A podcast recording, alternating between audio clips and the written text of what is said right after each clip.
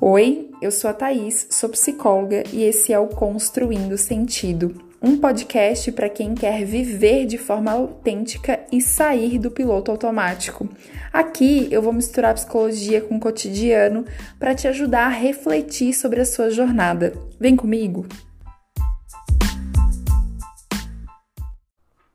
Olá, como é que você está? Eu espero que bem. Hoje eu vou falar de um tema muito importante que é o Setembro Amarelo, a campanha de prevenção ao suicídio e valorização da vida. Um tema que eu sei que é delicado, muitas vezes difícil de falar por ser um tabu ainda na nossa sociedade, mas muito importante porque as taxas, os índices de suicídio têm aumentado, os números são bem assustadores, então eu vou falar um pouquinho de dados, né, hoje também. Então, se você está passando por um momento difícil, com ideação, né, com pensamentos suicidas, eu quero primeiro de tudo te dizer que existe tratamento, que tem solução, que a vida é sempre a melhor escolha.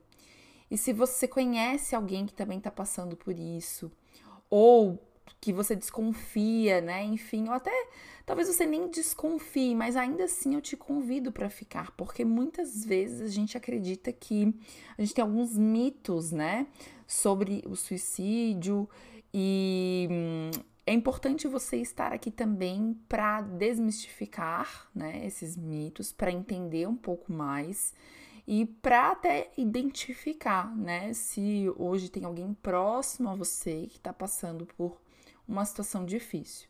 Então, nesse episódio, eu vou falar um pouco, né, sobre por que é importante falar sobre isso, alguns dados muito significativos que mostram a gravidade da situação, a importância da campanha. Vou falar, né, sobre comportamento suicida e os transtornos mentais, os fatores de risco e os fatores protetivos, tá? Alguns dos dados foram tirados né, da, das, da cartilha da Associação Brasileira de Psiquiatria, do Conselho Federal de Medicina, do IBGE, então eu vou trazer aqui o que eu, é, o que eu tenho de dados para a gente conversar, ok? Então, os primeiro alguns conceitos né, que são importantes. O suicídio é de fato esse ato deliberado, executado pela própria pessoa, né, de, de tirar a própria vida de forma intencional. E o comportamento suicida, porque em alguns momentos você pode me, me ouvir falar disso, comportamento suicida, são ter pensamentos, planos e tentativas de suicídio, porque às vezes as pessoas existe um percentual de pessoas que ficam nos pensamentos, tem pessoas que chegam a fazer planos e tem pessoas que chegam realmente a tentar o suicídio, tá? Então, tudo isso envolve aqui no comportamento suicida. Então, por que falar, né, sobre, sobre isso? Primeiro, para a gente quebrar os tabus, quebrar realmente tabus e para você aprender a ler é, os sinais, sejam seus próprios sinais, sejam sinais de pessoas que estão próximas a você, tá? É, e aí, eu vou trazer alguns dados aqui do DataSUS, né, o número de suicídios no Brasil ele dobrou de 7 mil para 14 mil nos últimos 20 anos, considerando né, a pesquisa de os dados de 2000 até 2020. Então, lá em 2000 estava perto dos 7 mil e em 2020 perto dos 14 mil, o que já é mais de um óbito por suicídio por hora no Brasil já é maior que o número de óbitos por acidente de moto ou por HIV. Né? Um outro dado aqui da OMS agora, de 2017, apontou que o Brasil é um dos países com maior índice de pessoas ansiosas do mundo, né? 90, 18 milhões de pessoas, 9,3% da população lá em 2017. E o terceiro maior em depressivos, de pessoas diagnosticadas, tá, gente? 5,8% ou 11 milhões de pessoas. E aí, a gente tem que também considerar que existiu a pandemia, né? A gente, aliás, ainda estamos, mas claro, a gente atravessou os piores momentos ali em 2020 e 2021. E a pandemia, ela piorou muito os dados de saúde mental, né? Que já vinham crescendo no Brasil e foram muito piorados. Agora eu vou trazer um dado do IBGE, né, que de porcentagem de adultos diagnosticados com depressão. Um dado do, do IBGE de 2019 é que existia 10%, 10,2% de adultos diagnosticados. E, segundo uma pesquisa da Covitel, no primeiro trimestre de 2022, existiam 13,5 milhões de adultos diagnosticados com depressão no Brasil. E um dado interessante, né, que as, as mulheres elas têm um percentual mais alto de diagnósticos, mas o número de suicídios é muito maior nos homens, muito maior. O 2020, né, onde houve quase é, um pouco mais de 14 mil suicídios, 2.964 foram de mulheres e 10.868 foram de homens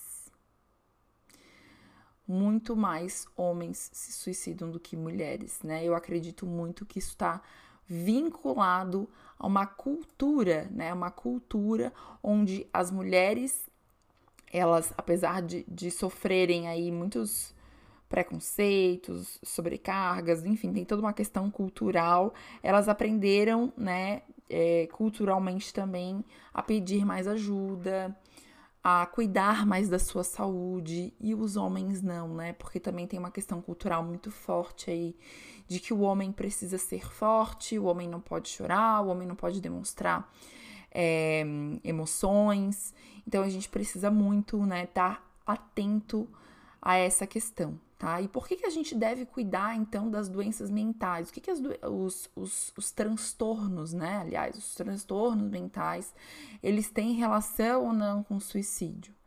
A presença de um transtorno mental é sim um fator de risco para o suicídio, só que tem uma coisa que eu preciso dizer, que nem todas as pessoas diagnosticadas com alguma doença mental vão ter um comportamento suicida. Lembra que eu falei do comportamento suicida? Nem todas diagnosticadas com transtorno mental vão ter ou pensamentos, ou planos, ou até tentativas. Porém, no entanto, presta atenção aqui no que eu vou dizer. Quase todas as pessoas que cometeram suicídio, 98,6%, possuíam algum transtorno. Então, isso fica claro para vocês? Nem todas as pessoas que têm algum transtorno mental vão ter comportamentos suicidas, porém, a maioria que realmente comete suicídio, mais de 98%, tem algum transtorno. Então, transtorno mental, como depressão, transtorno de humor bipolar, é, abuso de dependência química, alcoolismo, transtorno de personalidade, esquizofrenia, enfim, são fatores de risco para é, suicídio, né? Então eu vou falar, já eu vou falar dos fatores de risco, mas é muito importante a gente superar os preconceitos sobre os transtornos mentais, já que eles são um fator de risco é muito importante a pessoa já procurar ajuda de psicólogo, psiquiatra, né, para você conseguir às vezes diagnosticar corretamente, entender e tratar, entendendo que é, qualquer pessoa pode ter depressão, por exemplo. Qualquer pessoa, assim como diabetes, hipertensão, depressão, é um transtorno que tem tratamento, tá? E aí a gente tem, claro, os outros transtornos mentais que eu falei, mas todos têm tratamento. Todos têm tratamento. Claro que a gente não fala de cura, né? Isso é um, um assunto para um outro podcast, mas sim tem tratamento, a pessoa sim pode ter uma vida normal.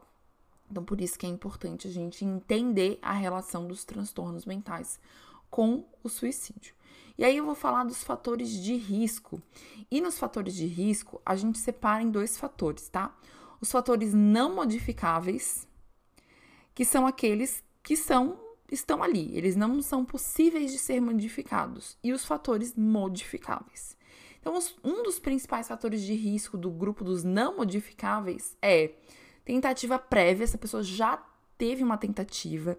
Estima-se que 50% das pessoas que se suicidaram, elas já tiveram uma tentativa prévia, então ter uma tentativa prévia é um risco altíssimo. Às vezes as pessoas têm um mito de que ah, quem tenta é só para chamar atenção, Não, a pessoa que tentou, muitas vezes, ela sim requerer, é, queria cometer o suicídio e ela tem um risco muito mais elevado de tentar novamente e conseguir, né? Infelizmente.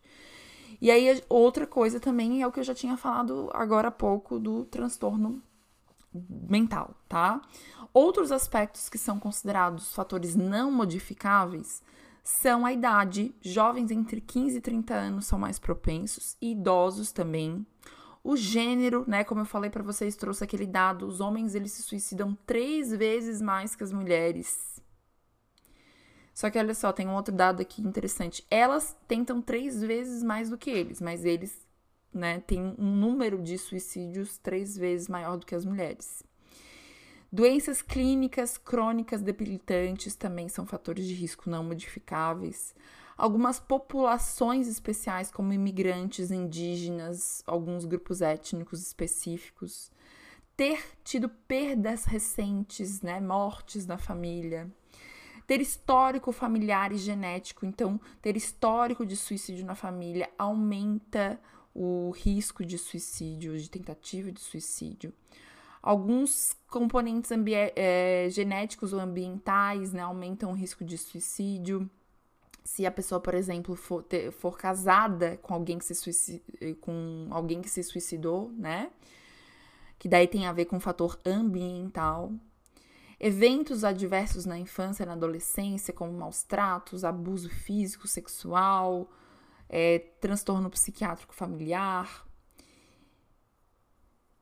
e entre adolescentes, o suicídio de figuras próximas, né, que conheça pessoalmente também é um fator de risco desses que a gente diz, né, que são não modificáveis. Agora os fatores modificáveis.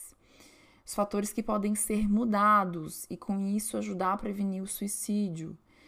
Pesquisas mostram que 96,8% das pessoas que morreram por suicídio possuíram, possuíam um histórico de doença mental diagnosticada, né, de transtorno mental. Então, é importante buscar tratamento e outros fatores é, que são modificados que podem evitar o suicídio são conflitos familiares, incerteza quanto à orientação sexual, falta de apoio social, sentimento de desesperança, impulsividade, viver sozinho, aposentados, né, que vivem sozinhos, viúvos, por exemplo, moradores de rua e indivíduos com fácil acesso a meios letais. E atenção aqui algumas expressões que vão que podem aí denotar comportamento suicida nada mais faz sentido, né? Se a pessoa próxima de você, ou até se você se percebe, né, falando essas frases, nada mais faz sentido. Não aguento mais viver assim, eu gostaria de viver, mas não assim. Não há mais nada que eu possa fazer. Seria melhor que eu morresse, as pessoas ficariam melhor sem mim. É, não parece ter nenhuma luz no fim do túnel, então são algumas frases que podem estar demonstrando aí que a pessoa está com um comportamento suicida tá? Então, se você conhece alguém que faça parte de um grupo de risco, que tem algum desses fatores, é, apresente, converse isso com ela, ou até se você reconheceu que tem fatores de risco, cuide muito da sua saúde mental, procure ajuda. Eu vou falar dos fatores protetivos aqui agora também, mas fortaleça os fatores protetivos, justamente para não correr nenhum risco, tá? Então, os fatores protetivos, eles vão ser o seguinte, né? Os fatores de proteção da saúde mental, os fatores que ajudam né, as pessoas a terem uma vida de maior bem-estar. Primeiro, autoestima elevada, uma boa percepção de si. Olha só, eu falo tanto de autoestima, né? E é interessante que ela vem como um fator de proteção aqui. Então, é, cuidar de si, trabalhar o autocuidado, é, ter comportamentos que você se orgulhe. Então, trabalhar sua autoestima como um todo, ter uma boa reputação com você mesma, né? Ter um bom suporte familiar é um fator de proteção. ter crenças, crenças, né? Não precisa ser necessariamente ter uma religião, mas acreditar em algo maior que você, desenvolver a sua espiritualidade é um fator de proteção. Ter laços sociais fortes, amizades, pessoas significativas na sua vida. Ter vida social e lazer é muito importante. Estar empregado é um fator de proteção. Ter criança em casa é outro fator de proteção, né? Como eu falei, a ausência de, de transtorno mental também é um fator de proteção. O senso de responsabilidade com a família, saber que tem pessoas que precisam de você também é um fator de proteção. E capacidade de solucionar problemas, né? Desenvolver resiliência, resiliência emocional, inclusive, também é um fator de proteção. No próximo episódio, eu vou falar especificamente dos seis pilares do bem-estar para uma vida mais feliz, para uma vida mais saudável, que são, que, que são pilares construídos da psicologia positiva através de várias pesquisas, né? E eu quis fazer um episódio específico para poder entrar nesses pilares e como você pode utilizar eles para sua vida, porque tam, também são pilares, alguns até vão coincidir, alguns fatores de proteção, outros vão ser diferentes mas eu quero trazer porque vai te ajudar também a construir uma, uma base sólida para o seu bem-estar e para a sua saúde mental. Então, se você se identificou com algum fator de risco, se você se identificou né, com as frases ali que, que demonstram comportamento suicida, se você identificou alguém né, que está passando por um momento difícil nesse momento, procure ajuda, incentive a procurar ajuda de bons psicólogos, né, psiquiatras. E também a gente não tem como não falar nesse momento do CVV, o Centro de Valorização da Vida, que realiza um trabalho muito bonito de apoio emocional e prevenção ao suicídio, que atende de forma voluntária e gratuita que as pessoas que querem precisam conversar, que estão no momento de crise. O telefone é 188, mas também hoje é possível entrar no site deles e falar por chat, por e-mail, todos os dias, 24 horas por dia. Espero que tenha te ajudado esses dados, né, saber os fatores de risco, os fatores protetivos, pelo menos para você pensar, para você refletir e para a gente começar a quebrar alguns tabus. Tá? Te vejo na próxima. Te vejo, né? É uma forma de falar, mas espero que a gente esteja junto aí na próxima semana. Vou falar dos seis pilares do bem-estar segundo a psicologia positiva se esse episódio te ajudou, compartilha, compartilha inclusive para outras pessoas também ouvirem, poder ajudar outras pessoas. E é importante a gente falar sobre isso, né? Que a vida importa. E espero ter ajudado.